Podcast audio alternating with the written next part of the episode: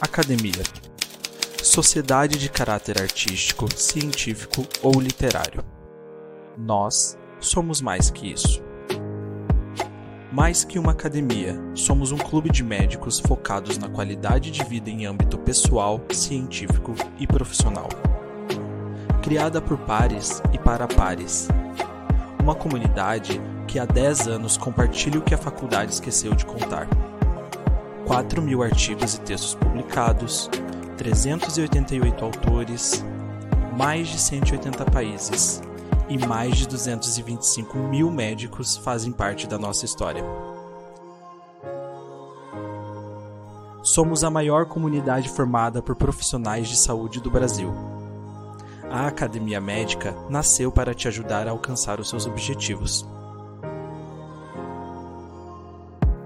Conheça agora o clube de médicos mais influentes do Brasil, onde a troca de conhecimento é ilimitada. Acesse academiamedica.com.br e venha fazer parte da revolução do conhecimento em saúde junto com a gente.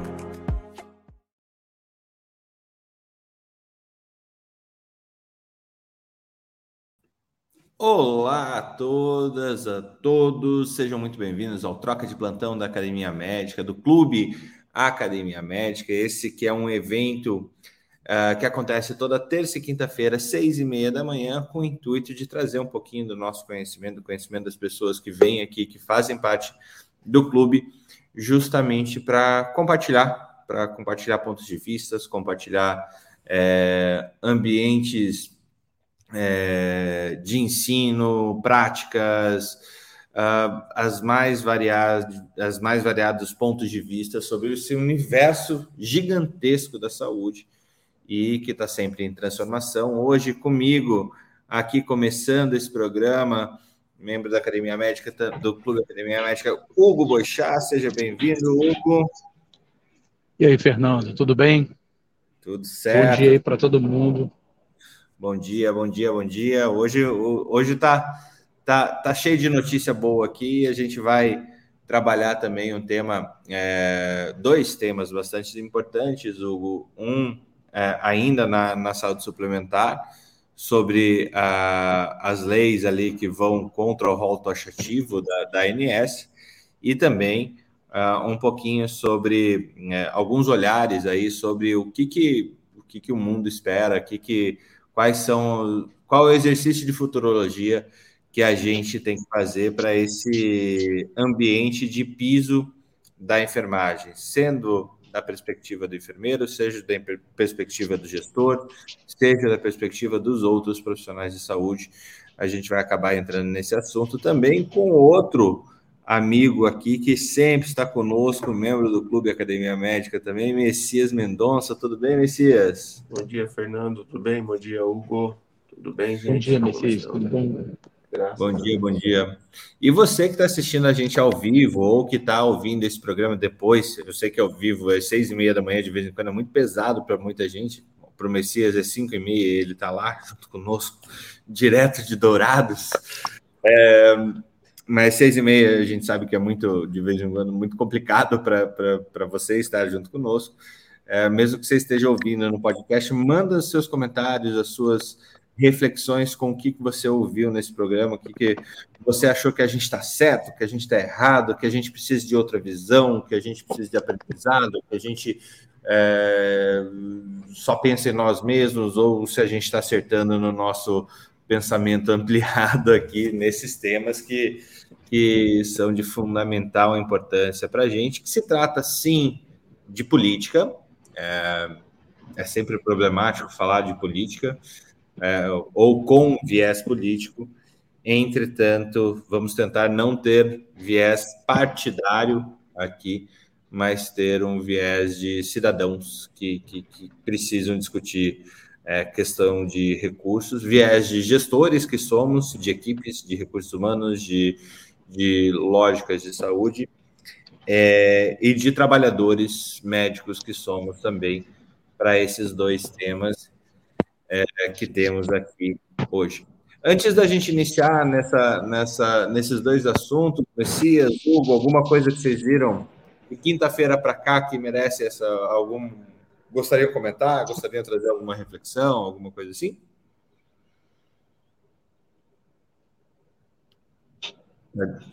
O Messias, você tá, tá no mudo. Tá tudo bem? Não, tá tudo bem, cara, assim. Tranquilo, Fernando, assim, nada de nada fora do esperado. Eu gostei que saiu é, sobre começar a fazer esclarecimentos, né, sobre a monkeypox. Uhum. Então, assim, é aquilo que a gente falou do storytelling, acho que começaram a pensar a respeito e porque estava tomando mesmo aquele rumo que a gente tinha medo de taxar algumas pessoas, taxar alguns grupos sociais. É, então, foi, foi legal que começaram a fornecer, fornecer informações úteis e saudáveis a respeito da doença, transmissibilidade. Então, isso aí eu, eu gostei que vem surgindo aí. Legal, essa, essa evolução que a gente teve desde que, acho que faz duas semanas que a gente teve o episódio 4, se eu não me engano, foi sobre Monkeypox, que o Hugo, que está aqui conosco, deu show nessa aula, então se você quiser ver depois, reserva lá no, no tanto no, no YouTube da Academia, quanto no, em qualquer agregador de podcast, se você procurar o Troca de Plantão, você vai achar. É, tem uma aula uh, realmente que antecipou, já trouxe todos os pontos que a gente tinha que observar enquanto diagnóstico, tratamento e prevenção de monkeypox que vieram é, a público logo na sequência pelo próprio Ministério da Saúde, né? E uma coisa que me chamou a atenção, Messias, nessa linha que você está falando, foi uma, uma pequena fala que no dia o Hugo trouxe para a gente, é, já dando um olhar para a gestão, é, gestão de saúde populacional, que normalmente o médico do trabalho ou o gestor de, de saúde corporativa tem que ter, né? É, por causa dos afastamentos, mas também da proteção do, do público. Hugo, como é que evoluiu essa pauta aí? Você que está em um dos, dos, olho, dos olhos do, do, dos furacões de monkeypox aqui do Brasil, de alguma forma. Tudo bem contigo? Tudo bem. Sim, tem, a gente tem visto cada vez mais casos, né? O ambulatório está cheio de casos. Tem tido algumas internações. Geralmente as pessoas não ficam grávidas, invariavelmente é por dor, né? Está sendo muito frequente a pessoa ter muita dor, né? Seja na região anogenital ou oral, e por conta disso precisar de fazer medicamentos é, injetáveis para controlar. E, e a gente tem visto que as internações têm sido internações prolongadas, né? justamente por conta desse período de, de, de isolamento que é necessário. Isso continua sendo uma preocupação para mim. Assim, eu vejo isso de, no decorrer da epidemia e o impacto trabalhista que isso pode ter né? porque a gente já vê casos de, pessoas assim de literatura médica de ficar 40, 50 dias com lesões, né, com crosta e tudo mais. Porque, conforme eu tinha falado na última vez, na aula, mesmo que a pessoa, enquanto tiver crosta, enquanto não tiver tudo totalmente cicatrizado, a pessoa é contagiosa. Então, a gente está vendo casos ainda bem prolongados. Isso vai ter, com certeza, vai ter repercussões de longo prazo aí que a gente vai ver. Muito bom. É, muito bom tá, tá assim na beira do conhecimento, como você traz aqui para gente. É, e o, o, uma das coisas que eu vi nesse, nesse desenvolvimento, sob viés da, da, da, saúde do trabalho, da gestão de saúde corporativa, é alguns contágios uh, de relacionamento uh, que, sem, sem nenhum vínculo sexual, né, Hugo? Não sei se vocês tiveram alguma coisa aí, lesões em mão, em em, em não regiões uh, usuais, por assim dizer. Tá, tá acontecendo isso mesmo? Chegaram a ver coisas parecidas aí ou não? É, tem um ou outro caso já que a gente, que a gente vê que a gente não consegue botar o, o vínculo sexual, mas ele ainda continua sendo muito importante. Né? Uhum. Mas, qualquer, mas qualquer situação de, de contato próximo né, e prolongado é o fator de risco. Então, a gente espera que aí é, a gente veja mais casos de, de, de de aglomeração de pessoas, né, de pessoas dentro de casa, de familiares que convivem próximos, né, de, de adultos passando para criança. Então, a gente está imaginando que isso vai acontecer com mais frequência aí nas próximas semanas e vai ficando mais comum. Muito bom. Não, perfeito. É, acho que é por aí mesmo. Deixa eu compartilhar algumas duas, notícias aqui que eu, que eu trouxe da, da semana que eu acho que, é, que são importantes. É, Ministério da Saúde aprovando um protocolo para diagnóstico e tratamento de TDAH.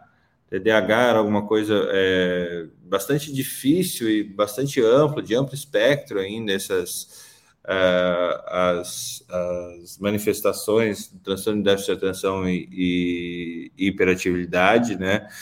E, e, com isso a gente consegue ter uma, uma nova, um novo instrumento para poder auxiliar a criança lá no começo da sua é, vida escolar, é, para tentar corrigir esse caminho, medicar é, de forma correta, utilizar tratamento psicológico de forma correta, é, justamente para que ela tenha um, um desenvolvimento de vida é, mais adequado, com, em cima de, de, de, uma atenção pedagógica que faça sentido para aquela criança que tem um, que precisa de tratamento, que precisa de acompanhamento.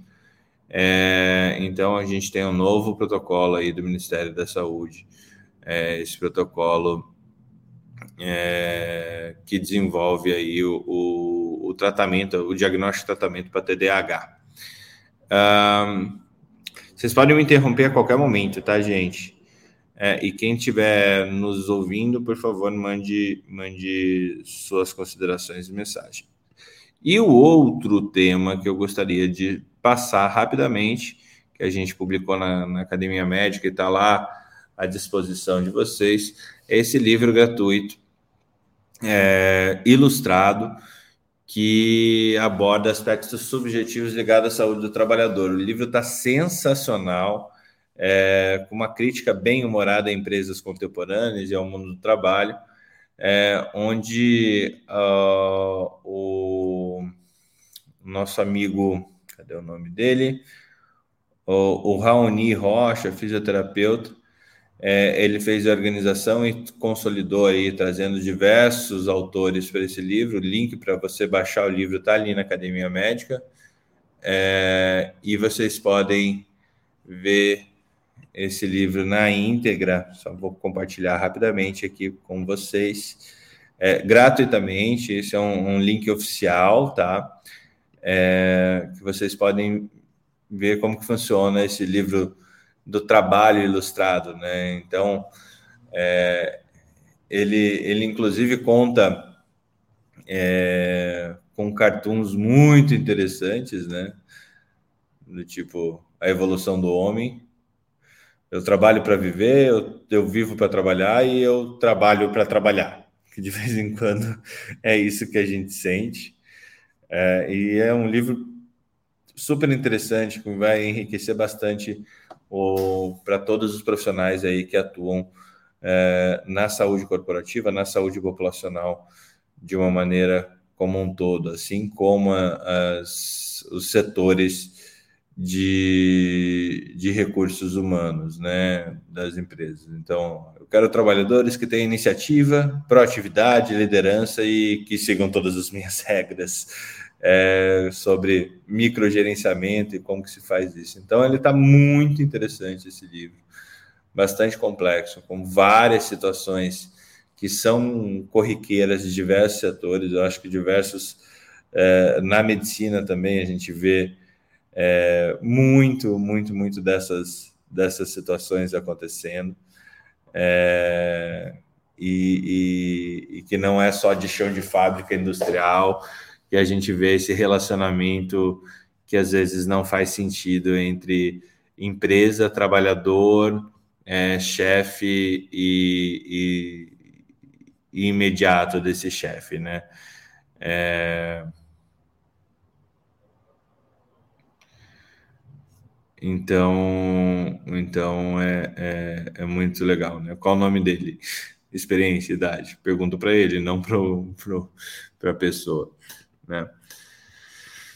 E como que vocês acham? Como que vocês pararam para pensar assim antes, antes de, de, de, se formar e começar a atuar como especialistas? Como que é, como que ia ser a relação de vocês com a empresa, é, seja governamental no caso do, do Hugo, seja como prestador de serviço autônomo, no, no teu caso, Messias, vocês já, já pararam para pensar nessa situação é, antes ou simplesmente as coisas foram acontecendo e vendo como ia dar e de repente as escolhas foram acontecendo é, frente a essa a um momento mais confortável ou aquilo que parecia mais confortável no trabalho?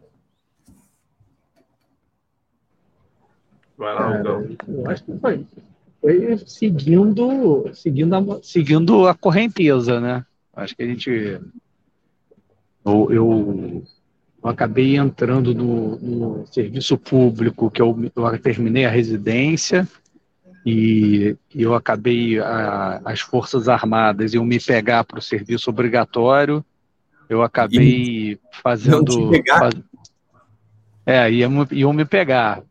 Aí eu acabei fazendo concurso para a Marinha, né? E, e, e, aí eu fiquei sete anos é, servindo na Marinha como oficial da oficial de carreira, né? Aí depois surgiu, aí eu comecei a trabalhar assim, né?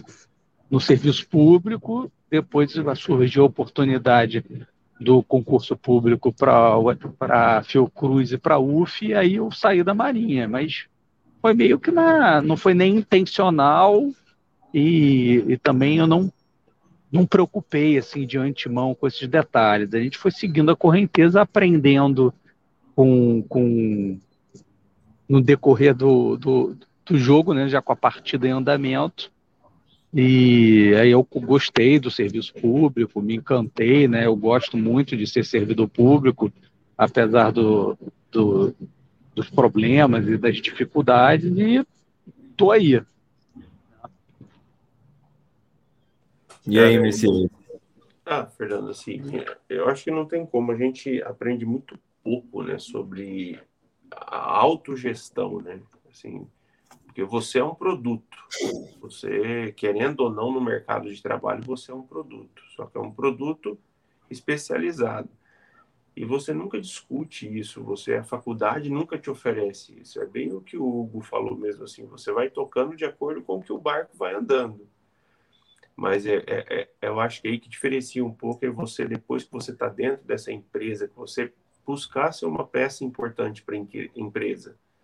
E aí lá dentro você discutir, e, e quando eu digo empresa, assim, tanto do setor público quanto privado eu acho que depende muito de você é, buscar se enquadrar, buscar ser uma peça fundamental e, e, fazer algo relevante naquela empresa. Agora, falar que eu programei, que a gente buscou conhecimento, isso jamais, jamais. Seria uma hipocrisia muito grande minha falar isso. É bem lá dentro que você vai vendo aonde você se enquadra, que, que, que fator que você tem de relevante.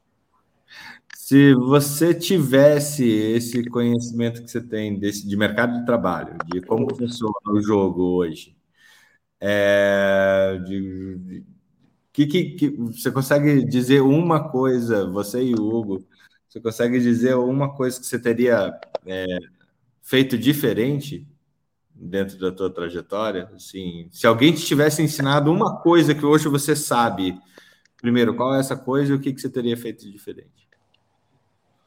Cara, é, eu não sei se feito diferente, mas talvez escolhas diferentes, entendeu? É, a, a, gente, eu quando, quando eu me formei assim, quando, como generalista, eu fui integralmente, inicialmente integralmente do serviço público.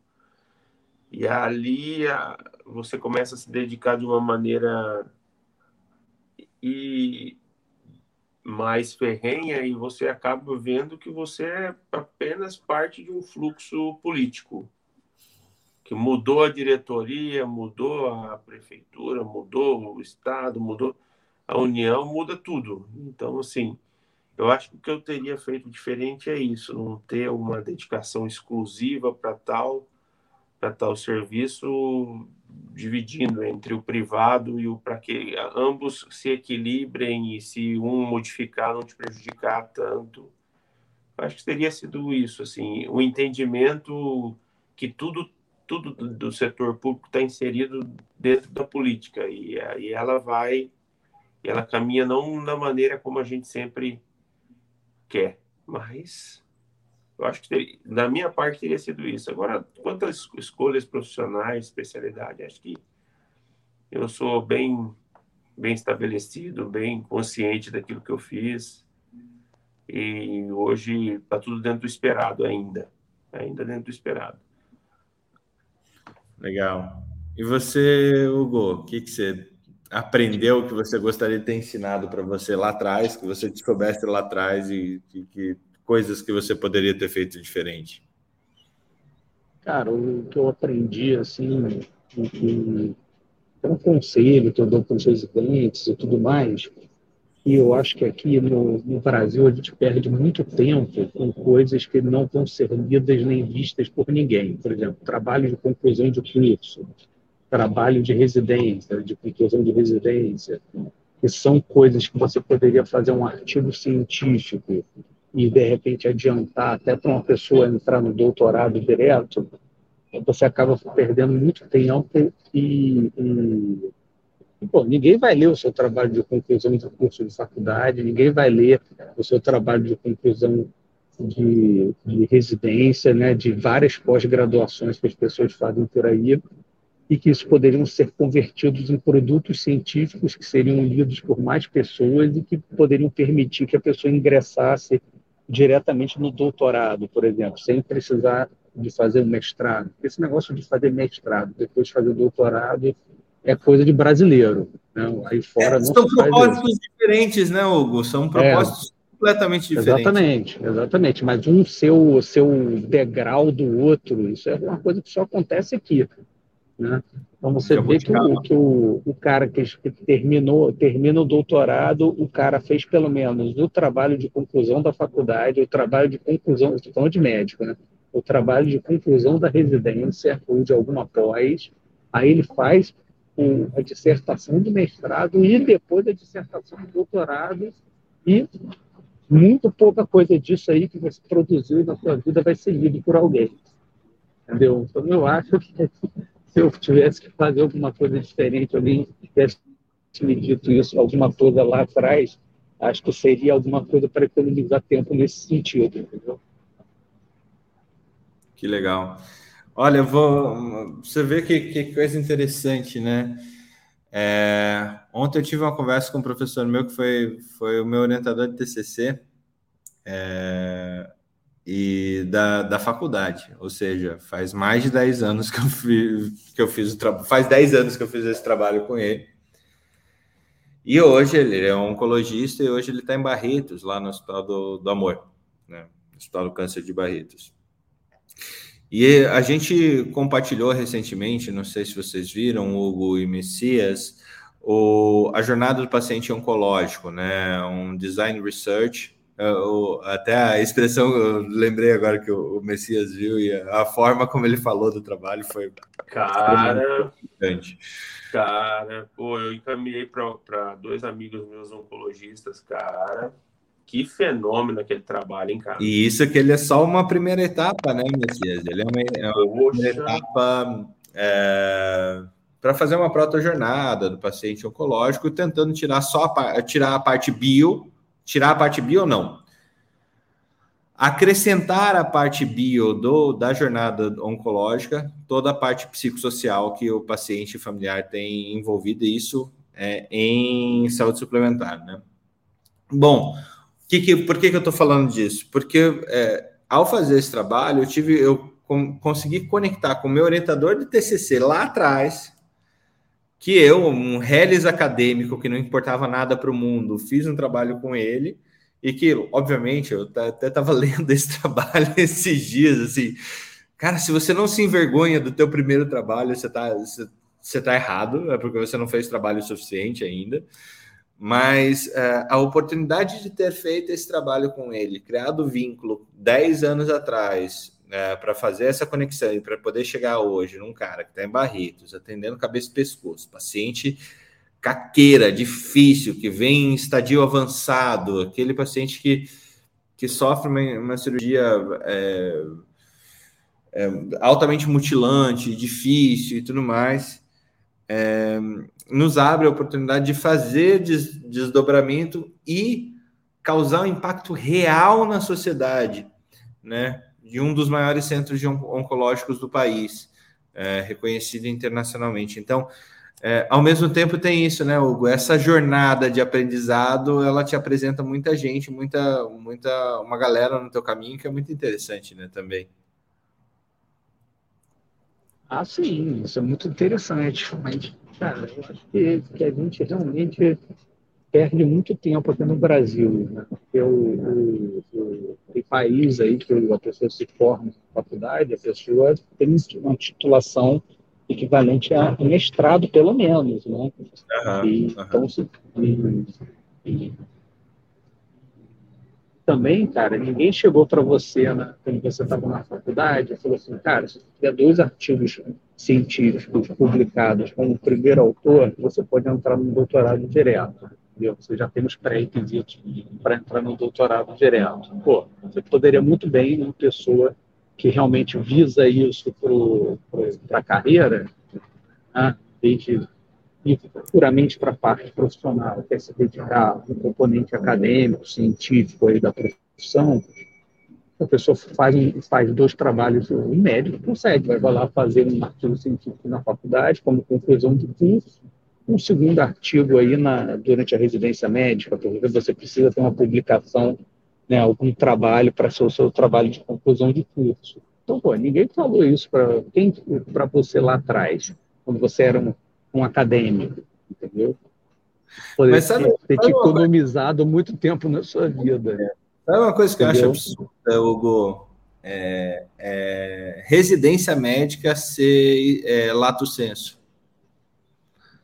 Residência médica ser lato senso é um absurdo muito grande. Porque a gente está falando de uma, de uma especialização que, diferente das especializações do MEC, tem 3, 4, 5, 6 mil horas de especialização facilmente. Né? Uhum.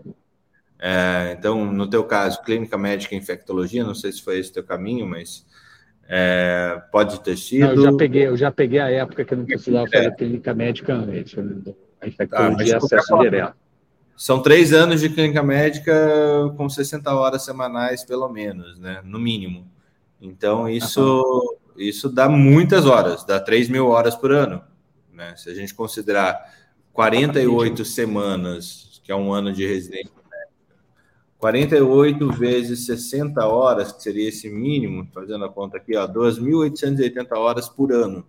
E daí você sai como um especialista e não sai como nem mestre, nem doutor, sendo que você fez mais horas do que eles. É, um, é realmente uma, uma, um problema muito, muito é uma, é, é uma brasilidade muito estranha, né? Você aplicar tanto. É, isso geralmente só isso é uma coisa que só tem no Brasil. Em todos os é. outros lugares, o, o o, o, pessoal já tem, já tem algum componente de formação acadêmica embutido aí nessas horas, é. seja de, de faculdade, seja de especialização profissional, entendeu? Então, acho que a gente tinha que, que pensar em mudar isso em algum momento também, né? fundir uma residência médica, por exemplo, com mestrado profissional, né? alguma coisa assim, até também no intuito de gerar algum produto profissional que seja útil, né, que agregue valor à, à instituição que está oferecendo. Isso é uma coisa interessante para se pensar. É, eu acho que é algo, algo a ser produzido. Newton Nunes, bom dia, seja bem-vindo. Estava esperando você para começar a nossa pauta. bom dia, bom dia, meus amigos. Bom dia, Fernando, Hugo, Messias. Prazer estar aqui de novo. Vamos lá. Eu vi Bom que dia. o tema hoje é bom, né? Então, por isso que eu disse, não, vou fazer questão de entrar nesse aqui para gente. E, e, olha que a gente passou por uns preâmbulos de carreira médica e tal aqui que foram são importantes, assim, falando sobre é, o que que o que, que poderia, o que que hoje você poderia ensinar para você, logo que você saiu da, da, da, especialização médica, que seria diferente, que você faria coisas diferentes no, ao longo da tua jornada por saber desse caminho, né? Então, é, é coisa só que a experiência dá, mas que poderia ter sido mais fácil, né?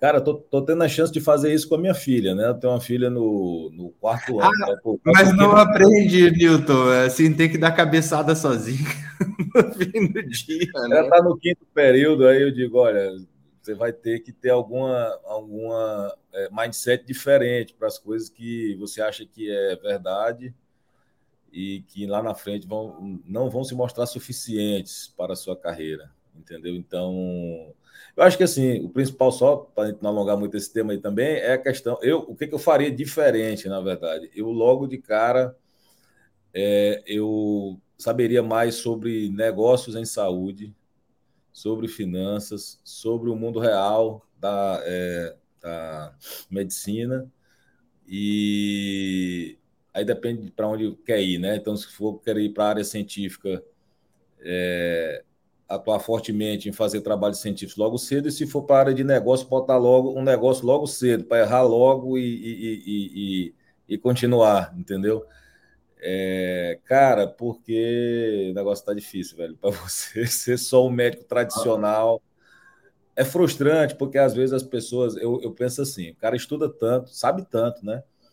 E ele chega em determinado momento na carreira que ele diz assim: pô, eu sou tal, fiz tantos cursos, tenho tantas certificações, sou bom, tal. Aí vai para a remuneração, não está aquilo que eu queria, vai para o dia a dia, não está aquilo que eu queria. Aí começa a dar aqueles pensamentos reflexivos do que, o que, que eu fiz, né?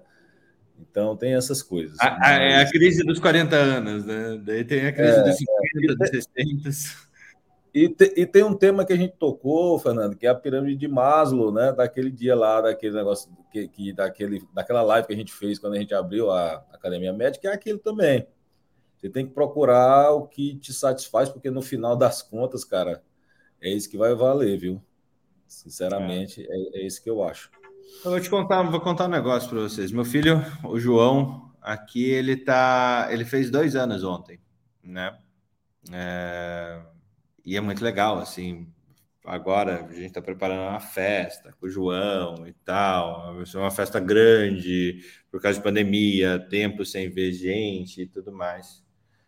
É, e ao mesmo tempo, estava em todos os jornais, teve, teve um acidente de trânsito no fim de semana lá em Santa Catarina, que é, lá em Florianópolis, que era uh, mais ou menos, uh, não era próximo, mas tinha né?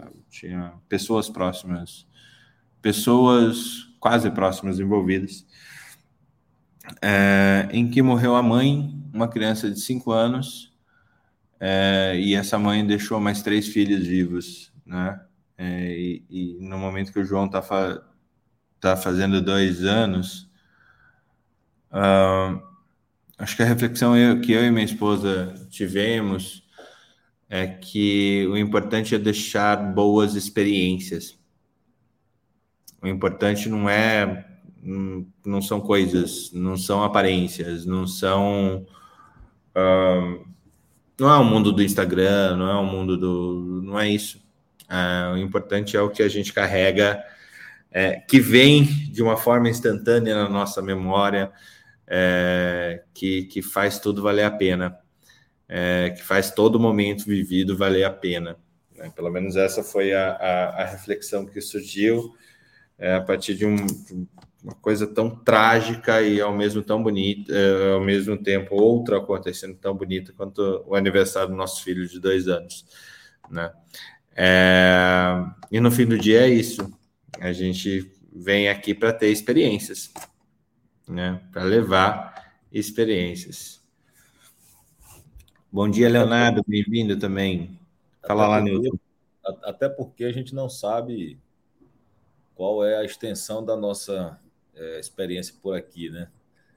Então, quanto tempo a gente fica aqui? O que vai... se você parar para pensar, não dá para saber. Pois é, se você parar para pensar na sua vida, o que fica são as lembranças que você teve com seus pais, com seus irmãos, com a sua família. E de fato é isso, entendeu? Então, assim, lógico que, assim, eu sou um cara muito pé no chão, então assim, não é uma utopia de dizer, ah, você não vai ter um conforto do básico. Eu volto à pirâmide de Maslow, né? Você vai ter que ter o básico, você vai ter que construir Sim. a sua carreira para te manter o que você precisa, o dinheiro para você é, sustentar a sua família, investir nos seus filhos, mas eles também vão ter que fazer por onde para eles também. É outra coisa que eu procurei, que isso eu aprendi com meu pai, né? Meu pai dizia assim: eu não vou deixar nada, nada, nada para ninguém, mas vou manter a vida de vocês suficiente para que vocês façam a sua própria vida, entendeu? E assim ele fez, né? Ele está com 75 anos hoje, é, é, e, mas não deu nada a mais do que a gente precisava, que era a escola e a, e a chance para a gente disputar, né? E o que vale no final da vida são as experiências que a gente teve juntos mesmo, de verdade, o que, que passou de experiência. Eu lembro muito das, assim, das, é, das lições, né, conversas, e é isso que, de fato, pelo menos para mim, faz a diferença. Né? Então, acho que é isso. Mas o, o engraçado é como não fazia, né? É, você precisa de, dessas coisas que sedimentam a sua, a sua humanidade né? Porque eu, eu fico pensando assim, a Academia Médica tem 10 anos, eu acho que durante seis anos, cara, eu era um, um, uma pessoa que potencialmente infartaria aos 50. Trabalhava que nem um retardado, estava sempre em happy hour e a empresa era tudo e tudo mais e tal. A partir do momento que você tem coisas que trazem sedimento para sua vida, como outra vida, uma esposa, um filho, uh, familiares, uh, pessoas que você uh, muda a sua perspectiva de vida, muda a forma de você fazer isso, muda.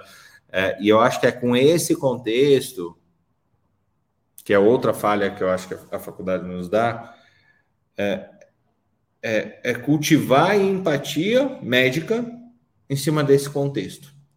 Do contexto que, sim, eu tenho isso para minha vida, mas o meu paciente também tem isso para a vida dele. É, é, e é uma coisa que eu sempre falo para os residentes quando eu dou aula para eles. Que o, o paciente quer exatamente a mesma coisa que nós três aqui. Exatamente a mesma coisa. Ele só quer ser feliz. Só. Eu acho que é só isso que a gente quer. Fazendo coisas diferentes é só isso que a gente quer.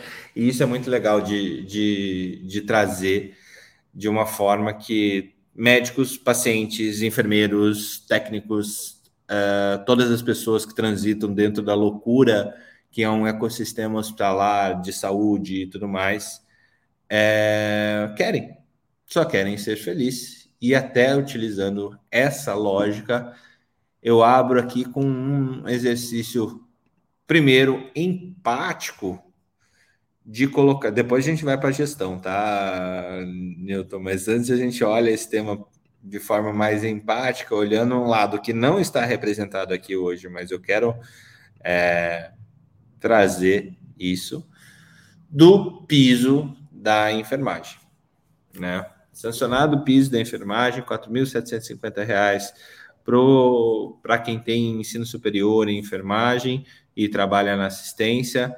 É, e esse esse piso ele tem deflatores para outras outras pessoas da, da categoria de enfermagem. Para vocês terem ideia dentro do COFEM e seus CORENs uh, são ao todo 2 milhões e meio de profissionais né? Sendo 500 mil enfermeiros e os outros 2 milhões divididos entre técnicos auxiliares de enfermagem e parteiras uh, que agora tem essa lógica de, de recebimento uh, desse piso é, de enfermagem, começando em 4.750 para enfermeiros uh, com ensino superior, técnico e auxiliar e parteiras com deflator de 30% e deflator de 50% é, na, na, nas suas remunerações, e isso é,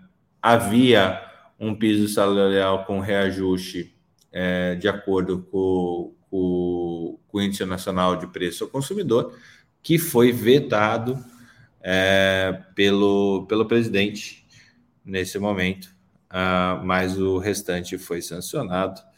Uh, começando aqui, por mim, opinião própria, sim, todo profissional deve ganhar bem, deve ter sua base da pirâmide de Maslow bem feita, bem sedimentada e segura. É, então, a base da pirâmide ela traz segurança de emprego, traz uma segurança financeira, e eu acho que um piso como esse, para uma jornada antes de 36 horas, potencialmente virando uma jornada de 30 horas, seria adequado para que essa pessoa tivesse as questões básicas da vida dela: saúde, educação e direito a lazer. É, os direitos principialistas aqui, o, o, que essas que todos nós devemos ter, deveríamos ter, é, e que o Estado em si também poderia garantir para a gente como como como está tá alicerçado na nossa Constituição de alguma forma. Ah, então, sob essa ótica, um ganho de 4,750 é, por enfermeiro hoje, ele conseguiria pagar adequadamente esse, esse, essa base da pirâmide de Maslow de uma maneira é, adequada. Mas temos os poréns aqui, né? Uh, e os poréns se chamam uh, limitações financeiras do sistema como um todo, né? É, de um outro lado, quando, quando a gente tem um, uma, uma fixação do salário dessa forma, a gente tem que lembrar como está estratificado o sistema de saúde suplementar e o sistema de saúde é, brasileiro como um todo. É, o Sistema Único de Saúde ele tem subdivisões uh, no, no, nos âmbitos federais, nos âmbitos estaduais e âmbitos municipais. É, existe um recurso único, a pasta saúde, da onde vem o dinheiro, é a, é a segunda maior pasta do governo, o segundo maior orçamento do, do, governo, é um orçamento que transita em volta de 130, 140 bilhões de reais por ano. A maior parte desse, desse orçamento é utilizado para pagar pessoal, ou seja, até então, os concursos públicos do governo vinham desse dinheiro da pasta do Ministério da Saúde. É, e a partir de janeiro do ano que vem entra esse novo, novo salário para a enfermagem, que o governo não sabe dizer de onde vem esse dinheiro, da onde ele, quando, como ele vai pagar esses é, servidores federais que agora tiveram um incremento salarial é, em muitas regiões do país, eles vão ter um incremento salarial por causa desse piso da enfermagem. Ah, então, de um lado, SUS, do outro lado, santas casas e hospitais filantrópicos. Santas casas e hospitais filantrópicos, a gente tem um problema sério, porque eles trabalham no limite. Para você ser considerado um hospital filantrópico, você tem que ter pelo menos 60% do seu atendimento voltado para o SUS, que tem uma defasagem de pagamento muito, muito, muito grande. É, e normalmente nesses lugares você tem é, enfermagem com salário muito abaixo disso que foi colocado. É, enfermeiros com título superior com, com, com salários de R$ 2.500, 2.600 reais muitas vezes. Ao quase dobrar esse salário, ou acrescentar R$ mil reais, muitas dessas, dessas entidades filantrópicas vão ter que fechar porque elas não têm rentabilidade, a maior parte do, do, do, dos recursos que ela vem vem do próprio SUS, é, e elas não têm volume de particular suficiente para poder é, absorver essa, é, esse aumento instantâneo, porque começa a valer agora, é, do piso da enfermagem. Né? É, e ainda temos aí o, a lógica da, do pagador plano de saúde, que acredito que o Newton pode mostrar um, falar um pouquinho melhor como que vai vir esse piso da enfermagem pro pro plano de saúde, Newton. Quais, como que esse aumento, como que essa questão vai vir para você, para vocês aí de, de saúde suplementar? Bom, Fernando, esse é um assunto importante é, é um pleito da categoria de muitos anos. Muitos anos. Muitos e, anos. e que veio agora aprovado acredito eu, por conta do ano eleitoral, sendo claro. É, a gente falou aqui, né? 2 milhões e meio de votos. Exatamente. É, é uma categoria que tem uma representação política organizada, através de sindicatos, de confederações, de federações, e ela consegue se mobilizar bem. Né? E isso, obviamente, é, os políticos gostam de voto. Né?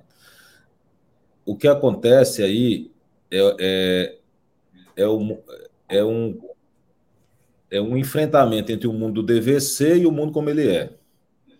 Né? Não se questiona a justiça, o merecimento de uma categoria como a enfermagem de ganhar bem. Isso não é, não está em pauta esse tipo de, de questionamento. E aí vem a questão da pandemia, tudo que a gente passou e tal. O grande problema é que o ano de 2022 ele tem sido um ano dificílimo, como eu nunca vi na saúde suplementar, no caso. Tá? Por quê? Por premissas básicas de aumento de consumo, porque estava represado pelos anos anteriores. Tá? Então, esse ano é o ano que todo mundo está fazendo cirurgia, todos os tratamentos, check-up, diagnósticos, tudo que não foi feito em dois anos está sendo feito no ano de 2022.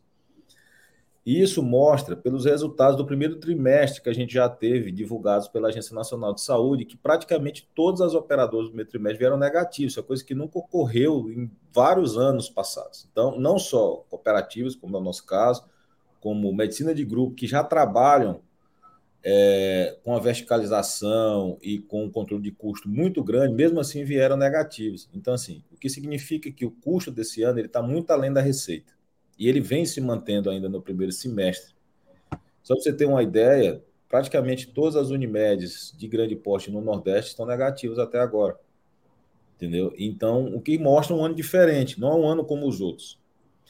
A questão que se questiona aqui em relação ao piso é o que estava combinado no começo do projeto. Beleza, vamos dar o piso, aumento merecido, tal, mas de onde vai sair a fonte de financiamento desse piso?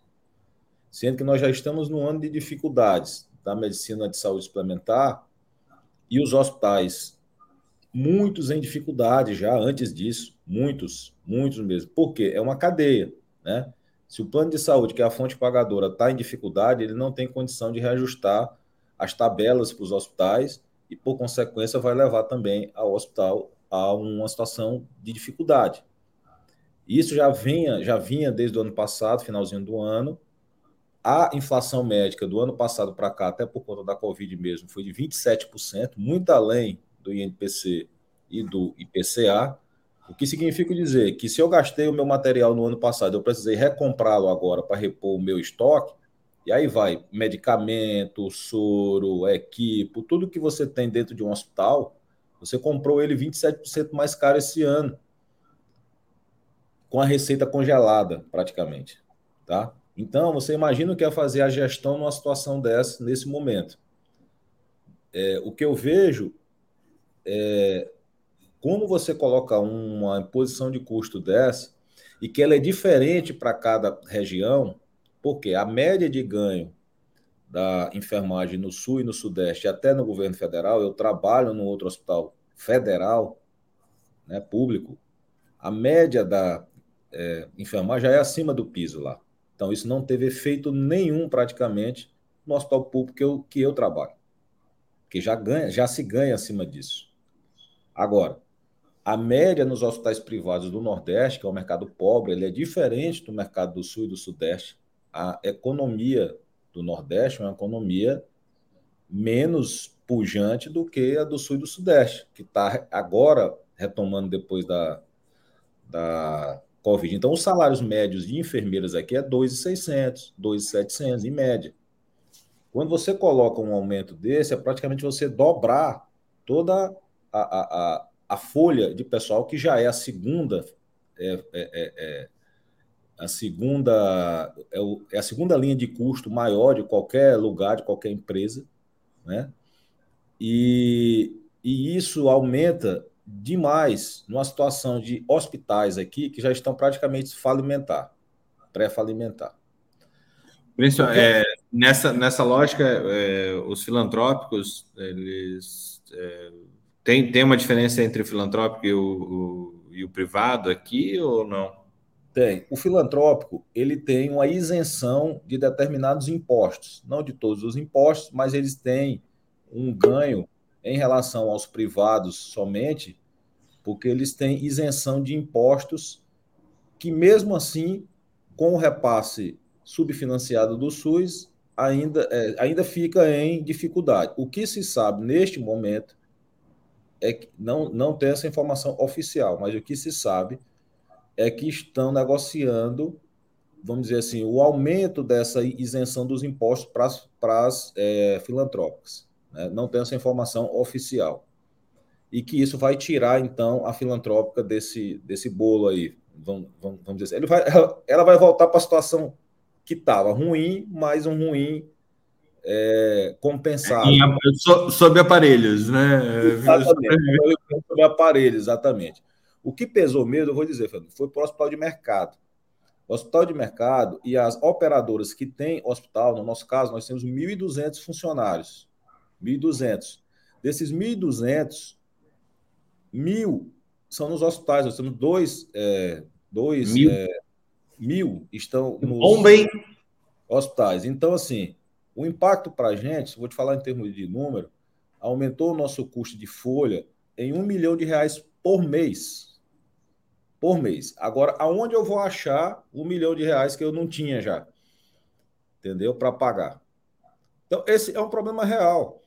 Não é assim. É, é, é, o que teria que ter vindo era, beleza, vamos aumentar, mas aí você diminui a carga tributária de tal coisa, você tem é, isenção de determinado imposto por determinado período até você conseguir equilibrar essa situação, mas não você simplesmente impor, e no decreto, pelo que eu vi lá no, no projeto, a aplicação no sistema privado seria imediata e no público a partir de janeiro, que é outra né, aberração.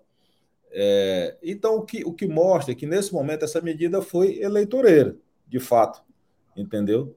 Mas que jogou todo o peso desse aumento praticamente nos hospitais privados, que vão quebrar. Ontem mesmo eu já comecei a ver demissões. O que vai acontecer na prática, pessoal? Eles vão redimensionar, vão demitir, vão prejudicar a assistência, isso aí não tenha dúvida, porque é, é, isso faz diferença dentro de um, dentro de um é, hospital. Quanto mais gente qualificada você tem, melhor você presta essa assistência, vai prejudicar a assistência e vai, e vai ter uma demissão. Vai ter um momento agora de demissão grande do pessoal de é, enfermagem. Isso porque você não está nem contando o impacto que isso tem em clínicas pequenas, porque tem clínica pequena que tem enfermagem, tem técnico de enfermagem, que mal sobrevive para pagar suas contas. Entendeu? É, é, o impacto, então, no serviço privado, o problema foi, não é o aumento em si, não estou aqui questionando esta parte é, não indicar, tanto que ontem foi entrado pela, pela Confederação Nacional dos Hospitais uma ADIM, né, uma ação de inconstitucionalidade sobre esse projeto. Por quê? Não foi indicada a fonte pagadora, de onde vem o dinheiro. Você tem que indicar, toda vez que você onera um determinado setor, você tem que indicar de onde vai vir aquele recurso. E, e isso realmente, para a saúde suplementar, que tem recurso próprio, porque é diferente um plano de saúde que não tem é, hospital. O que, que vai acontecer com ele? Os hospitais, que eles têm credenciados, vão tentar repassar esse custo para a fonte pagadora, os planos. Os hospitais, os planos que já têm é, hospitais, o impacto é imediato para eles, porque eles vão ter que dar esse reajuste. Sem contar que já houve esse ano acordo coletivo da categoria, que gente já deu esse reajuste, um outro reajuste no começo do ano. Já teve um reajuste no começo do ano, que já foi um impacto. Entendeu? Então, é, nesse momento, o momento não podia ser pior, Fernando, para vir uma situação dessa. E o que vai acontecer na prática são demissões em massa do pessoal de enfermagem até o mínimo possível. É isso. Você falou que já já estão tendo algumas demissões, né? É, você viu isso acontecer aí, em outros lugares, com outros colegas gestores também, ou não? Sim, eu já, já vi publicação aqui. Aqui é, é cada um perguntando para o outro como é que você vai fazer. Aqui tá assim, é um ligando para o outro, ah, como é que você vai fazer aí e tal. Mas a estratégia não tem outra, vai demitir gente. Uh, Messias, Hugo, perguntas, colaborações?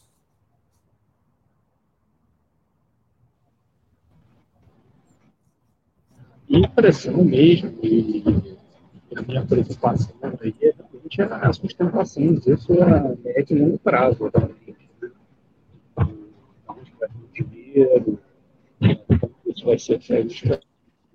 Hugo, tá bem, tá bem ruim o teu áudio. Né? Tá me ouvindo? Acho que agora vai ficar melhor. Pode, pode tentar de novo. Tá conseguindo ouvir? Sim. Alô? Sim, agora, tá, agora a preocupação a gente... mesmo é a sustentabilidade disso a longo prazo, né? Sustentabilidade é. disso a longo prazo, como que vai ser mantido o, o, os salários, né? Se vai ter demissões por causa disso, para poder por causa do aumento dos salários. Essa que é a grande preocupação. É, eu acho que é bons, bons pontos, né, Hugo? É, tem a questão, o que, que pode acontecer aqui? Uh, um aumento da pejotização da enfermagem, né, como, assim como aconteceu na medicina e nas outras é, profissões assistenciais, para você fugir de uma obrigação de um piso, você vai pejotizar todo mundo e vai tirar os, vai tirar os direitos trabalhistas em prol de, de uma prestação de serviço é, por PJ, né? E isso acaba reduzindo o custo e também para o trabalhador ele vai poder fazer em mais lugares e é obrigatório para PJ é obrigatório que ele trabalhe em mais lugares, né? Pelo menos essa é uma, uma visão que eu tenho sobre isso, caso isso se mantenha de alguma forma, e essa DIN não, não, não vá, não vá para frente. É, e, e, de um outro lado, um ponto que o Newton falou, assim, você vai manter um profissional mais caro, né, um enfermeiro é, graduado e, e, colocar mais funções para esse enfermeiro e mais gente para eles coordenarem. Então, você vai colocar, vai inchar de técnico o serviço é, e o enfermeiro ser responsável por esses técnicos é, no serviço de alguma forma. Então, Fernando, o que, o que, o que tem se colocado. É. Só, só um pouquinho, só sobre esse ponto, Fernando, só para não perder esse ponto aqui. O que se tem colocado é que vai ter o efeito contrário. Na verdade, vão se demitir técnicos e contratar enfermeiros para fazer o papel de, de técnico. técnico.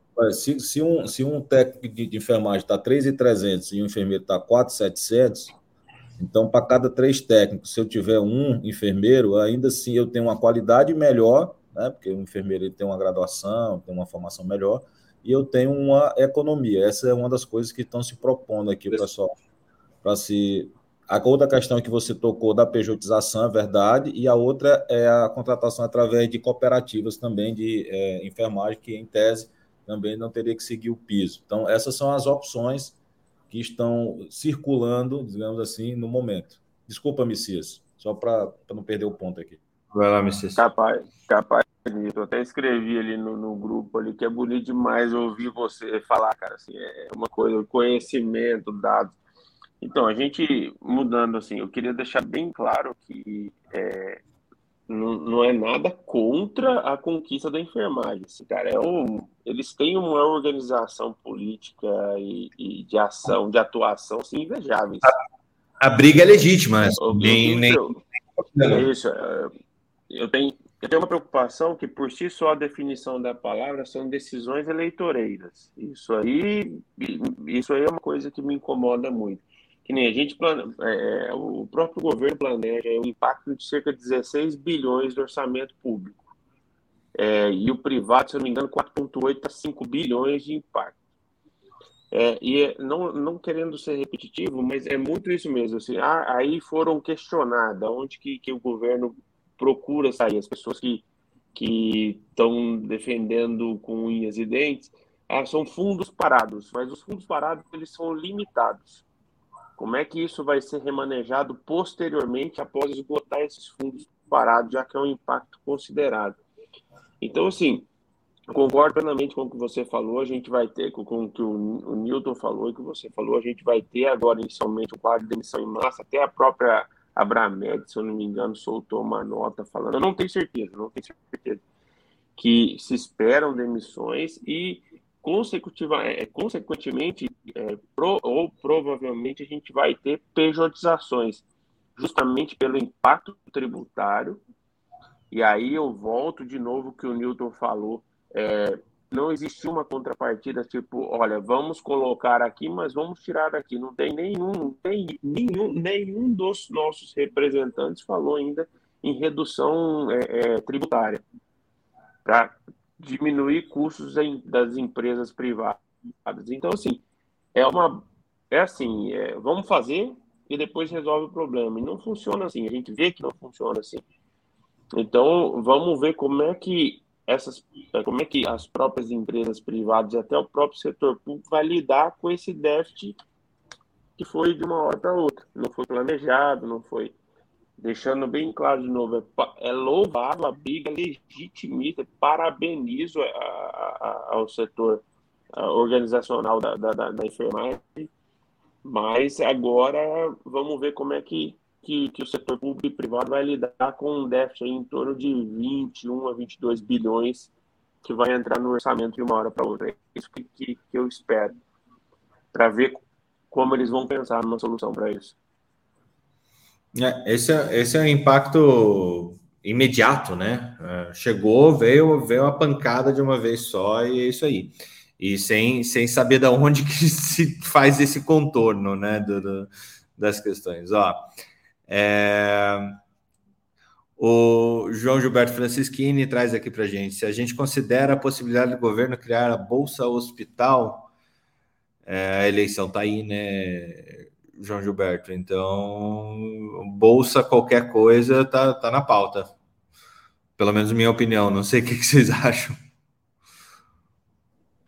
Rapaz, a gente, a gente quer, pagar, a gente quer pagar, eu só quero que me diga de onde é que eu consigo tirar é, é. o dinheiro. Então, assim, eu, eu gostaria, eu teria a maior satisfação de pagar esse valor, esse piso, tudo, mas eu quero saber de onde é que eu tiro o dinheiro para poder pagar, entendeu?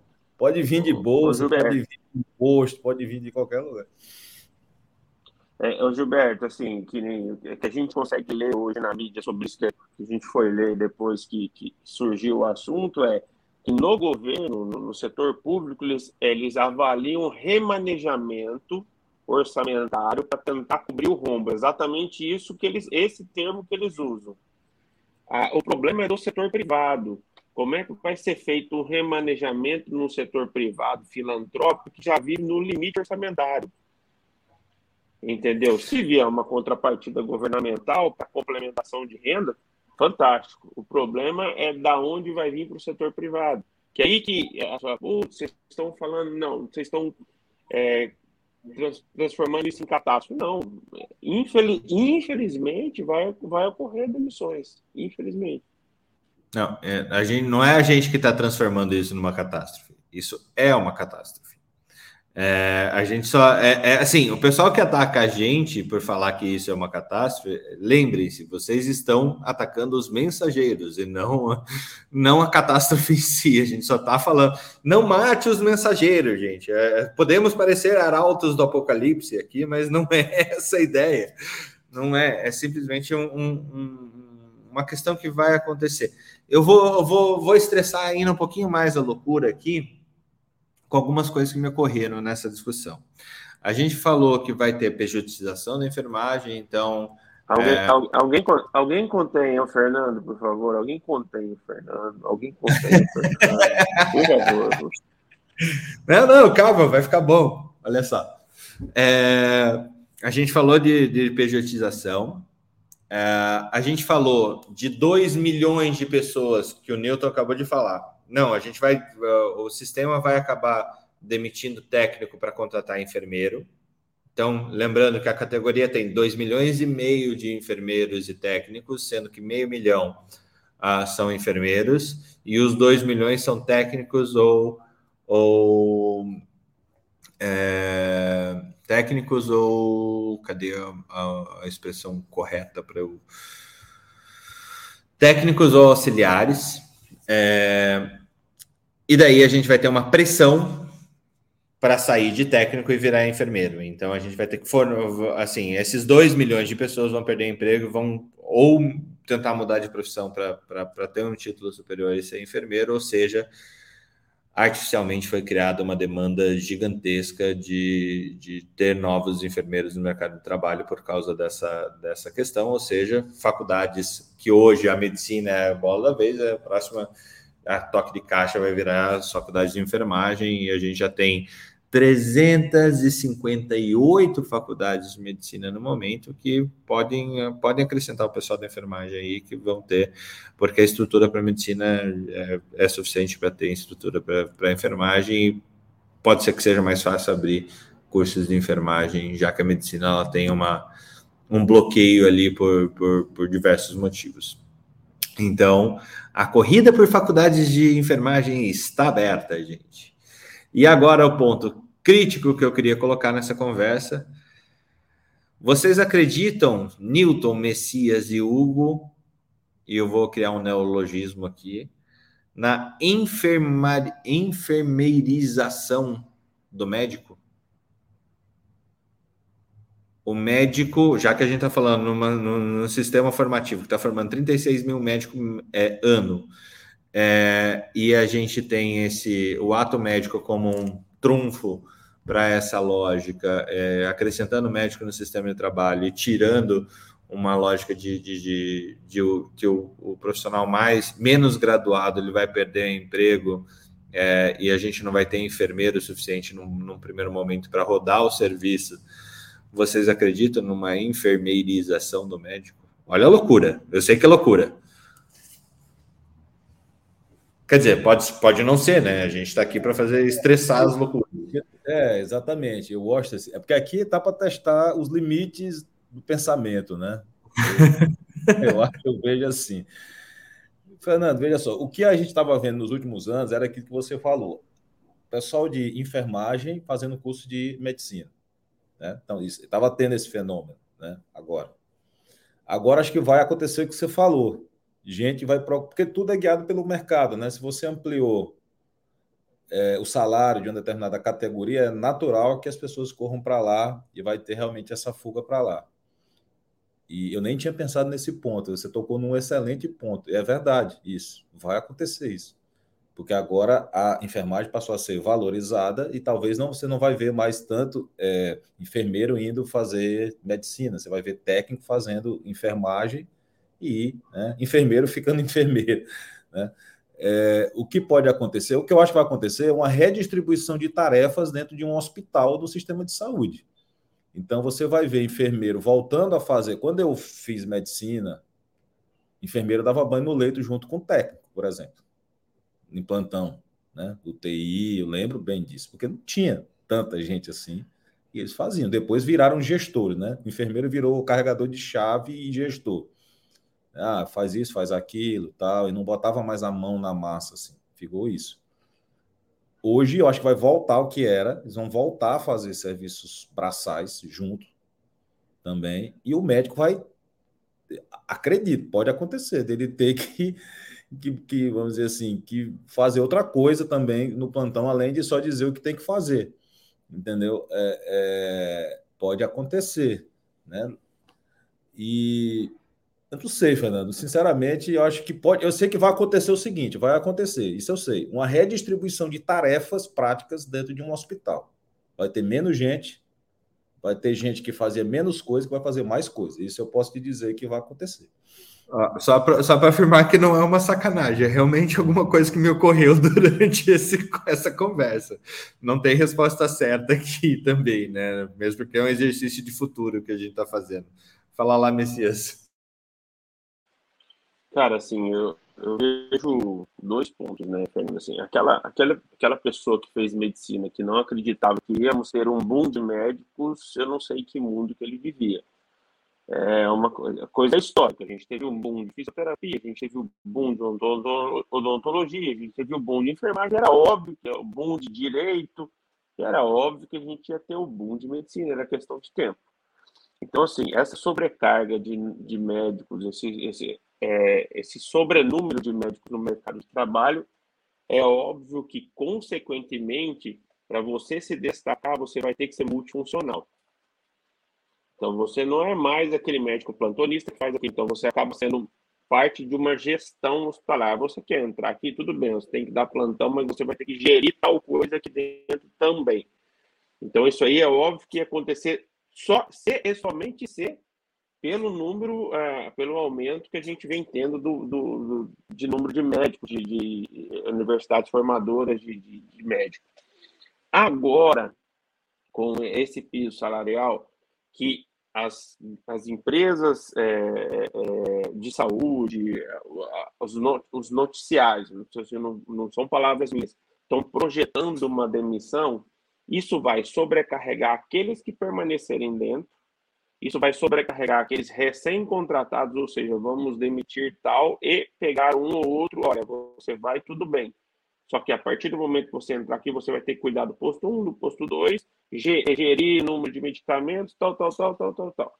Então, assim, e isso, consequentemente, também vai acontecer no meu médico. Então, assim, seria muita, muita inocência nossa não achar que isso vai cair, isso, isso vai, vai ser cobrado, isso vai ser exigido. Então, assim, eu acredito, sim, eu não usaria nem o termo informatização, mas eu, eu usaria, assim, é, o pluralismo administrativo ali. Você vai ter que ser um pluralismo, administrar o seu conhecimento na área médica, o seu conhecimento como paciente, o seu conhecimento como gestão. Isso aí, não tenho dúvidas que isso vai acontecer. E logo, logo. Esse é meu ponto de vista. Não estou sendo catastrófico, não.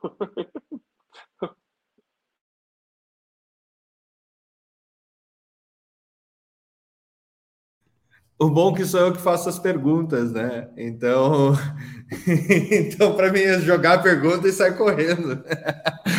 É mais ou menos dessa lógica. Fala lá, Hugo, se tiver aberto o microfone.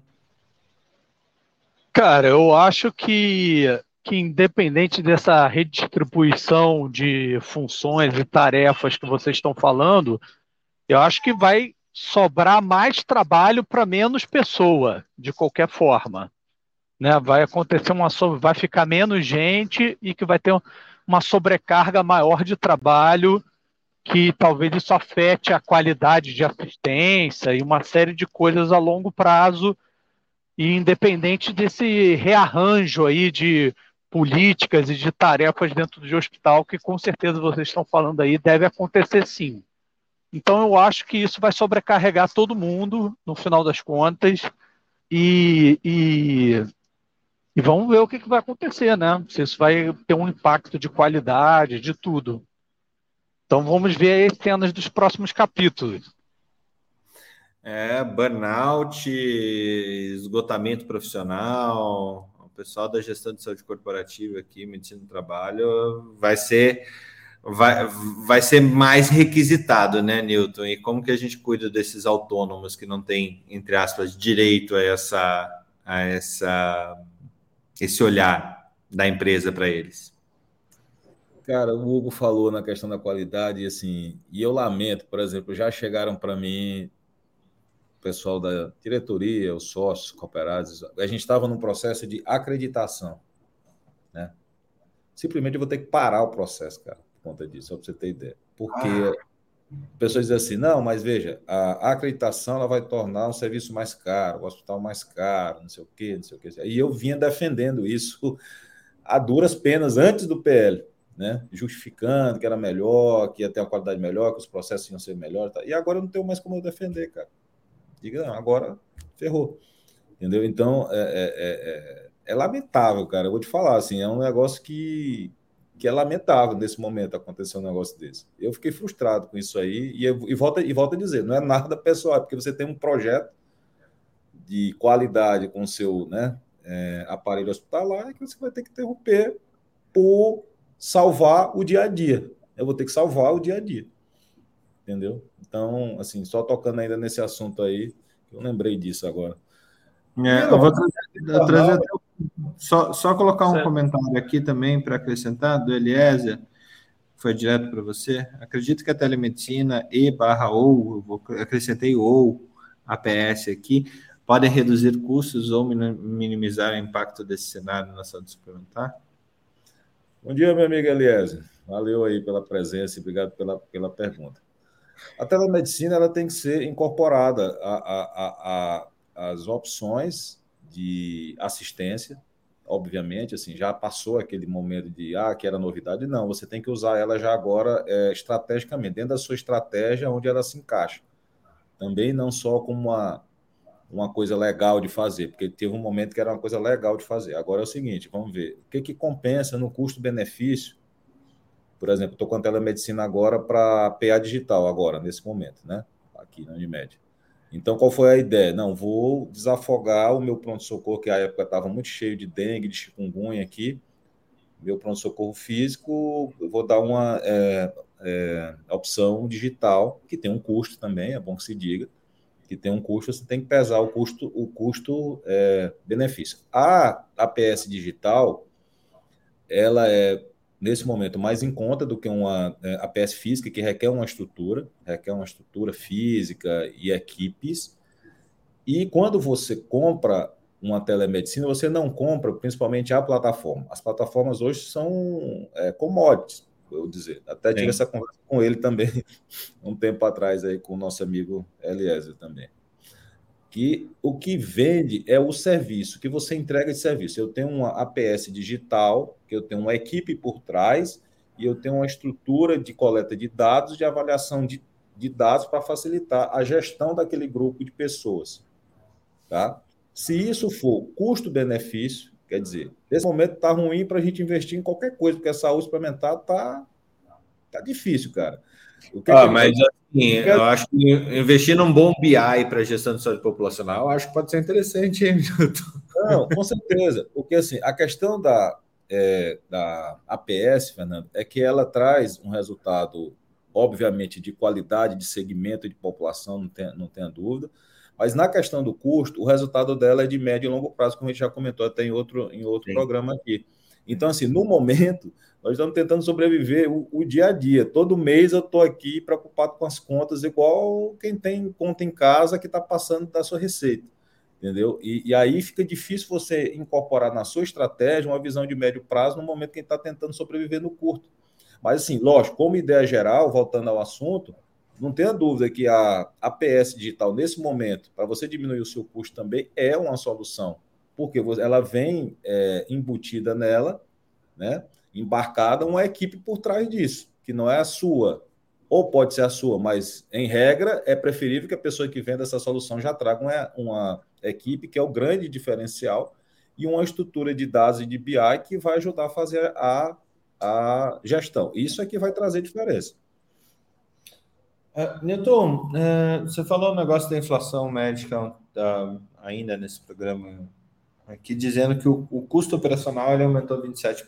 É, Eu tive numa, numa aula uns dois, três meses atrás, uns três meses atrás, com uma pessoa do BTG que fazia M&A é, de hospitais e tal, auxiliava M&A de hospitais, e ele demonstrou que uh, o aumento do custo da saúde não é exatamente por um processo inflacionário, e sim por uma ampliação de acesso ampliação de acesso e essa ampliação de acesso do beneficiário aos, aos serviços de saúde, a consultas, exames, é, procedimentos, e, e, e, isso entrou no rol, entrou na, nas questões é, de, de, de, pagamento. Ou seja, não é que o mesmo equipo ele está mais caro, é que esse, é, essa pessoa ela teve agora além do acesso à ortopedia, a mais fisioterapia, a mais é, N outros serviços de saúde, a outros especialistas médicos, a mais exame que o Messias acaba laudando, e não porque o exame ficou mais caro, mas é que ele aumentou o número de exames que ele faz. É, você vê dessa forma também ou não? São as duas coisas. As duas coisas, né? Então, a Covid ela trouxe o aumento da inflação pela procura de materiais né, e equipamentos. Então, Vou dizer Acabou. números mesmo. Durante a Covid 2020, 2021, eu comprei... E redução da oferta, né? Oi, desculpa. Reduziu a oferta, reduziu a oferta. Sim, sim, claro. É, Exatamente. Reduziu a oferta, teve crise de produção de várias coisas, né? Perfeito. Então, assim, como houve uma procura naquele momento muito grande, então, vou dizer exemplos práticos. Eu comprei ventilador usado por preço de novo. respirador, entendeu? Na época. A gente comprou medicamento 10 vezes mais do que o custo dele pré-Covid. Agora, teve um medicamento já agora, e outra coisa, isso aumentou na Covid e ela não baixou, ela baixou, mas ela não chegou ao custo pré-Covid, ela continuou alta, nunca mais baixou, porque também houve um, um, um desencaixe entre oferta e consumo. Então a própria produção também estava baixa, né? E, e, quando eles voltaram a produzir aquelas, esses produtos, ele já voltou num patamar maior de preço. Né? Então, assim, há uma inflação de, de custo mesmo, de custo, essa é uma coisa. E há uma inflação por demanda. Então, o aumento de custo desse ano, ele tem as dois, os dois é, componentes. Você tem uma procura muito maior e, lógico, quem tem plano de saúde sabe, quanto mais porta você tiver, mais custo você vai ter. Se você abrir porta, aqui tem uma expressão, quanto mais cabra, mais cabrito. É, Então é o seguinte: se você abre porta, você tem mais custo, entendeu? Porque a própria porta que você abre, ela autogera demanda. Então, se eu abro uma, se eu credencio uma clínica nova, ela para se manter, ela vai gerar a demanda dela. E, e, esse equilíbrio de rede, né, que isso é, uma, é, um, é um ponto fundamental no plano, no, plano, no plano de saúde, é o dimensionamento da rede para tratar aquele número de beneficiários. Lógico que para o beneficiário é melhor ele ter um laboratório na porta da casa dele. Eu saí na minha porta aqui e tem um laboratório aqui esperando por mim. Mas para o plano de saúde, você tiver um laboratório, um posto de coleta em cada esquina, você está morto. Entendeu? Então, porque se você ofertar, vai ter consumo. Então, hoje, nesse momento, a crise, eu, vou chamar de crise mesmo, a crise na, na saúde suplementar esse ano é por aumento de, de acesso, claro, tanto qual é a estratégia das é, operadoras extremamente verticalizadas, limitar acesso. Essa é, é, a, é a, estratégia. Fecha, fecha, a porta. Fecha a fecha porta. A porta. Fecha a porta. Entendeu? E também inflação de custo para quem tem serviço hospitalar. Quando você credencia, quando não é seu o serviço, você ainda consegue negociar. Você vai aquele jogo de puxa e estica, né? O cara puxa de lá, você puxa de cá. Mas quando você tem o serviço, você tem que comprar, o medicamento. Fernando, se eu falar, por exemplo, do consumo e do preço de, imuno, de imunobiológico, é um aumento estratosférico, cara, de, de dois anos para cá. Entendeu? Eu tenho que comprar, né? Faz parte da minha ação aqui. E então as duas coisas: aumento de consumo, aumento de prescrição, aumento de acesso e aumento de tecnologias também. Ó, há cinco anos, quando eu entrei na gestão, não tinha eu não era é, obrigado a cobrir TAV, né, que é um é, procedimento para estenose óstica. Eu não era obrigado a cobrir a quantidade de imunobiológicos que eu tenho agora, eu não era obrigado a cobrir a quantidade de oncológicos que eu tenho hoje, eu não era obrigado a cobrir terapia de espectro é, autista. Então, assim, tudo isso eu não era é, obrigado a cobrir cirurgia por vídeo de coluna. Então, tudo isso entrou, cara, de cinco anos para cá entendeu? De três anos para cá. E, e, e, isso não estava previsto no custo quando você precifica o plano. Isso chega depois. Se você precificou o plano, eu vendi para ti e depois chega o custo que eu tenho que pagar, que não estava previsto, entendeu? Que loucura. Que loucura. É tipo, é, vem numa canetada pela ANS e você não prevê essa, essa canetada. Você não sabe o que, que tem na próxima caneta. Cara, essa questão do rock, eu sei que é o tema, não sei se ainda vai tocar pelo tempo, mas é, um, é outro absurdo, na verdade, entendeu? É, assim, é, mas me lembrou, me lembrou um ditado antigo, bem antigo, que era o que, que matava mais, a caneta ou a espada? Rapaz, tem uma coisa que é muito importante, não, é, é polêmico que eu vou falar, mas tem uma coisa que tem um impacto que é que a gente paga. É, não, não vou dizer, não, quer dizer. não, mas é, é, é, é, legal, é legal. A caneta, talvez assim, o que, que mata mais, a caneta ou o bisturi, né? É a história do, é a história do, do almoço grátis, né? Não tem almoço grátis. Alguém tem que pagar o almoço. Não existe. Nunca é, tem. Não, não, uma canetada é uma é muita é, é, é uma, o rearranjo financeiro é, é, muito grande. Ó, quando eu vejo hoje grandes laboratórios pagando cursos para colegas irem aprender a prescrever imunobiológicos, é, cara, é uma loucura isso. Então, assim, gente que nunca, não sabe nem o que é um imunobiológico, já está no mercado há um tempão, aí viu surgir um negócio, ah, aquele é, é legal, aquele imunobiológico. Aí vem o fornecedor lá e pega ele assim pelo, pelo braço, ora, bora ali aprender a prescrever imuno, imuno, imunobiológico, leva ele para o Rio de Janeiro, para a praia, Aí ele tá, tá, beleza, agora ela vai prescrever imuno, biológico. Cara, é uma, é uma loucura, bicho, essa, essa, essa indústria. É um negócio. É, a, a indústria, a indústria médica, a indústria das ciências médicas é realmente uma loucura, porque assim. É, e aí eu fica uma reflexão para todo mundo aqui. É, uma reflexão que eu entrei é, recentemente, eu não estou feliz ainda por, pelo resultado que eu cheguei nela, mas tudo bem. Uh, a gente chegou num nível que pouquíssimos de nós, médicos, uh, é remunerado pelo serviço que presta, pela qualidade do serviço que presta. A gente chega a um nível de ser remunerado pela é, isso há muitos anos, há cem, centenas de anos já, mais de, de uma centena, desde que, é, que houve a indústria de, de produção científica. É, a gente é remunerado pelo que a gente, pelos produtos que a gente trabalha.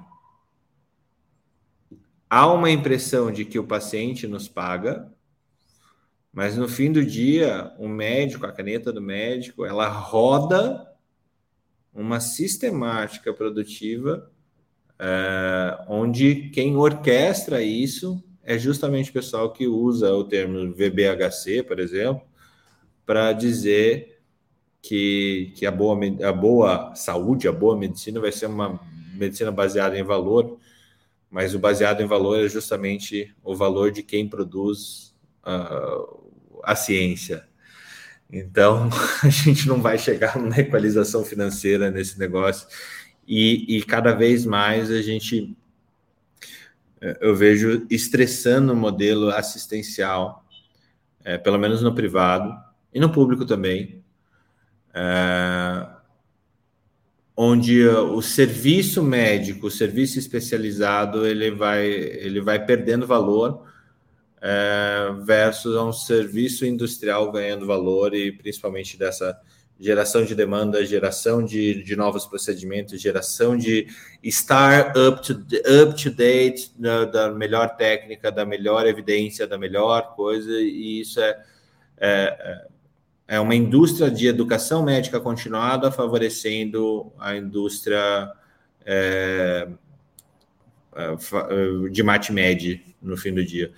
Então, assim, não, eu, eu, eu, confesso que eu não estou feliz nesse lugar, né, onde está o meu, meu raciocínio nesse, nessa situação. Né? Cara, o, o, o ciclo disso, Fernando, isso é uma coisa bem polêmica, mas a gente tem que tocar nas feridas, né? É exatamente isso. O cara vende como avanço tecnológico, diga, ah, beleza, descobri uma droga maravilhosa que faz isso e aquilo, tal. Levo para um congresso lá nos Estados Unidos, pego todo mundo do mundo todo e levo para lá. Então, agora esse é o remédio da vez aqui. O avanço, tec, né, avanço tecnológico. Muitas vezes você vai ler os trials, todos eles têm lá embaixo, bem pequenininho, o patrocínio de quem fez aquele estudo, né? Aí, beleza, todo mundo volta dos congressos pressionando o sistema de saúde para prescrever. Ah, agora eu aprendi que o bom para esse negócio aqui é tal remédio. Aí esse remédio substitui um outro que já tinha, custando três vezes mais o que aquele que já tinha custava. No final das contas, a gente pega todo o sistema e uma boa parte do bolo da receita que o paciente paga vai para essa indústria. E aí o médico ele não consegue perceber, é o que eu tento todo dia dizer aqui, é o seguinte, nunca você vai ter aumento no seu honorário se o bolo, esse bolo continuar crescendo, porque a receita ela é praticamente é, é uma linha reta. Quando você pega o ano inteiro, a receita, por exemplo, de um plano de saúde é quase, é quase uma linha reta aumenta 5%, 10%, uma linha reta.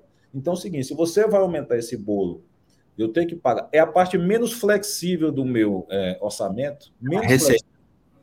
É a receita e esse custo de indústria. Então, eu não consigo baixar uma é, OPME que veio novidade, que só tem ela no mundo, nem um medicamento que só tem ele no mundo, eu não consigo baixar isso no meu, no meu custo. E esse dinheiro vem de onde? Vem de onde eu pagaria as outras coisas. Agora vai para o PL também na enfermagem. Então eu tenho agora o PL da enfermagem, as, as medicações. E o, e o médico? O médico vai sendo, vai sendo espremido na sua fatia.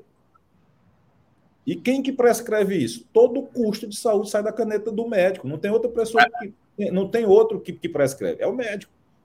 Entendeu? E por isso que a lógica se inverte.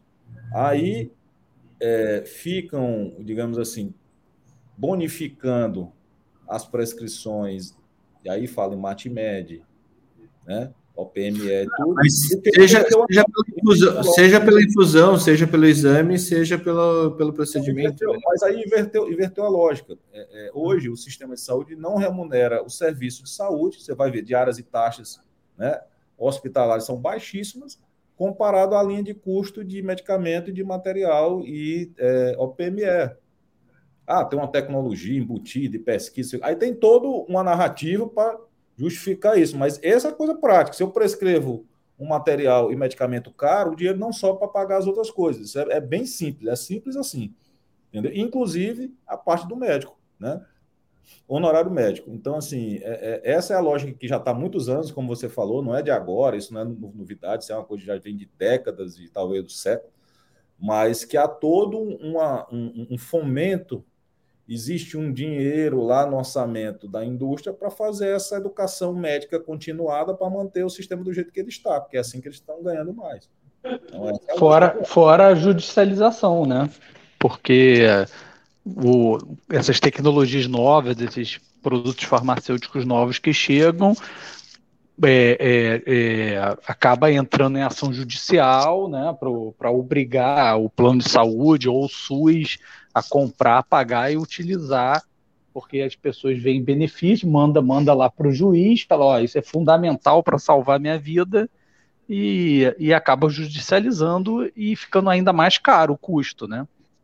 E, e Hugo, e aí única, a gente. A única coisa, aliás, a principal coisa que o juiz se baseia é o que o médico escreveu no seu relatório. Se ele escreveu assim, é uma medicação urgente e necessária acabou. Pode ser qualquer coisa. Ela passa. E aí traz, infelizmente a gente não vai conseguir mergulhar nesse tema, mas é, traz essa, essa reportagem que a gente colocou aqui na Academia Médica, está lá disponível para você, é, sobre a Agência Nacional de Saúde Suplementar, demonstrando preocupação em relação a coberturas obrigatórias de plano de saúde, principalmente a partir de um projeto de lei que foi apresentado que é, transformaria o rol da ANS de novo em um rol exemplificativo e não taxativo, como foi decidido pelo STJ. Né? É, não vai dar tempo da gente discutir isso, a gente traz para quinta-feira, vamos trazer mais gente aqui para para falar sobre isso, mas duas considerações aqui que a gente não vai não vai conseguir entrar agora, tá, Guilherme? Tá é, Gilberto. Vou trazer a do Gilberto antes, que traz ser remunerado pela produtividade e pelo que o médico gasta para tratar e sua resolutividade, que tem pelo que gasta para obter esta resolutividade e medir objetivamente esse fato. É, eu acho que a grande coisa está no medir, né, é, Francisquini?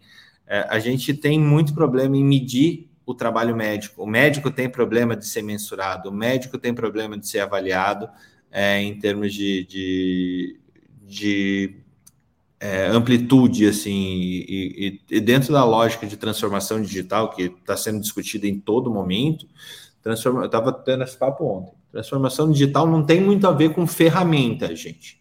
Transformação digital tem a ver com cultura. O médico vai ter que aprender a ser avaliado porque as ferramentas digitais vão o avaliar de melhor forma. Elas são instrumentos de avaliação, de desfecho, de, de andamento e tudo mais. E aí a gente vai começar a entrar de ser pago por competência e por resolutividade. E quem sabe nessa lógica de valor em algum momento. Quer falar, Messias? Não? Tá. Sabe, sabe, sabe, o que eu acho pior disso? Porque assim, qual é o conceito de resolutividade? Quem vai medir isso? Essa é uma coisa. A outra coisa é que você não consegue, Fernando, como não está sobrando, não está sobrando, eu não consigo remunerar mais. Às vezes você vai entrar com isso e você vai pagar a mesma coisa e menos para o outro. Que essa é tá. uma outra lógica complicada. Porque assim, se tiver sobrando, você entrega. Não, beleza, eu vou entregar um pouquinho a mais do, do bolo para aquele que está fazendo a coisa Mas certa. Sem sobra, todo mundo está igual. Mas assim, do jeito que está hoje, que que eu, mesmo que eu meça tudo, o que, que vai acontecer? Eu vou tirar, vou. O método não gosta de ser medido, mas nem é isso.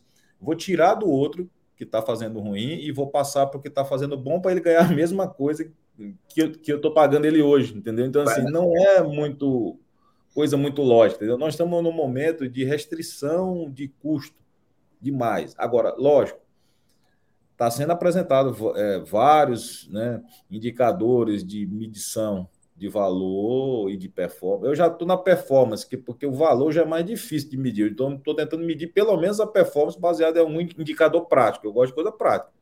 Entendeu? Então, assim, sei lá, tempo de, de alta, né? Giro de leito, algumas coisas que você consegue. Diminuição medir. do tempo de internado, sem reop. Internação sem reop, sem re... internação em 30 dias, enfim. Bota coisa que você consiga medir. Porque senão, até para convencer o médico, você não consegue dizer, ah, o que, que é. Ah, o cara teve uma cicatriz aqui depois de uma cirurgia. Ah, não, isso é do paciente, isso é do cirurgião. Tá. se você botar coisa que não dá para medir, já fica complicado de você pagar. E isso tem esse problema na questão do valor. Mas no momento atual, como não está sobrando nada, você não consegue nem pagar mais, entendeu? É, é, bom, é isso aí. É, bom, é, e por último, Guilherme, obrigado pela dica. Eu acho que é excelente a gente discutir isso em algum momento. É, Guilherme Sápia colocando aqui, ó, bom dia. E agora as operadoras de saúde, como GNDI e a Pivida, em parceria com instituições de ensino, no caso a Waidux e uh, da Estácio, e qual é o modelo objetivo dessas novas parcerias.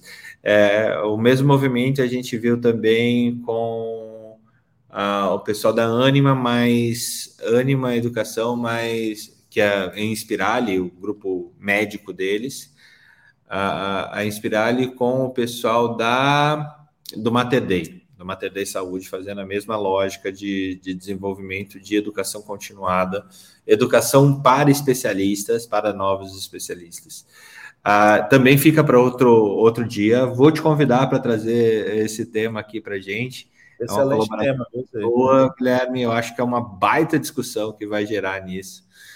E já extrapolamos o tempo aqui, mas foi, foi muito bom. Vou, vou deixar segmentadinho esse programa depois para todo mundo que quiser ver desde o começo, seja aqui no YouTube, seja no LinkedIn, seja no, no Spotify ou aonde vocês quiserem, a troca de plantão vai estar com vocês aí.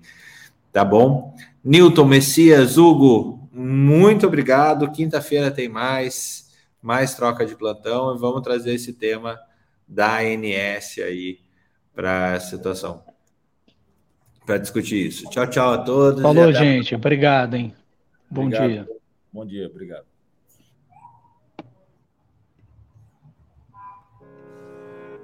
Academia. Sociedade de caráter artístico, científico ou literário. Nós somos mais que isso. Mais que uma academia, somos um clube de médicos focados na qualidade de vida em âmbito pessoal, científico e profissional. Criada por pares e para pares uma comunidade que há 10 anos compartilha o que a faculdade esqueceu de contar.